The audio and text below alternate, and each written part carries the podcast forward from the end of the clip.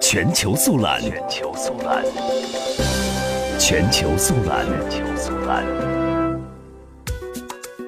据俄罗斯媒体报道，叙利亚政府军司令部称，以色列空军再次攻击了叙利亚在戈兰高地的阵地。据报道，叙利亚政府军司令部表示，以色列再次对叙方的一个阵地进行侵略式并发动攻击。而叙利亚危机爆发以来，由于叙利亚政府军和叛军经常在边境地带交火，常有来自叙利亚的榴弹落入以色列境内，以色列也多次对叙利亚境内的军事目标实施打击。